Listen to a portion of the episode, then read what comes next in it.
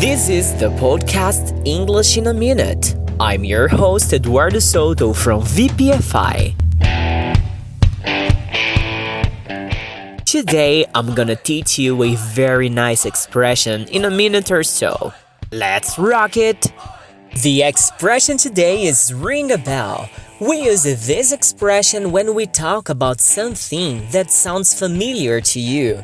If you say that something rings a bell, you mean that it reminds you of something, but you cannot remember exactly what it is. Let's check out some examples. 1.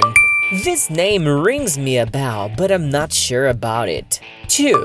She told me that his name didn't ring her a bell. 3. That song rings a bell, but I can't remember where I heard it before. 4. Does his nickname ring you a bell? 5. Those numbers on the street ring me a bell. Amanhã, às 7 horas da manhã, você poderá ouvir este mesmo episódio explicado em um nível mais básico. Os exemplos estarão em inglês e português. E se você ficou com alguma dúvida, amanhã ela será sanada por completo. See you later, alligator. See you in a while, crocodile. Ciao.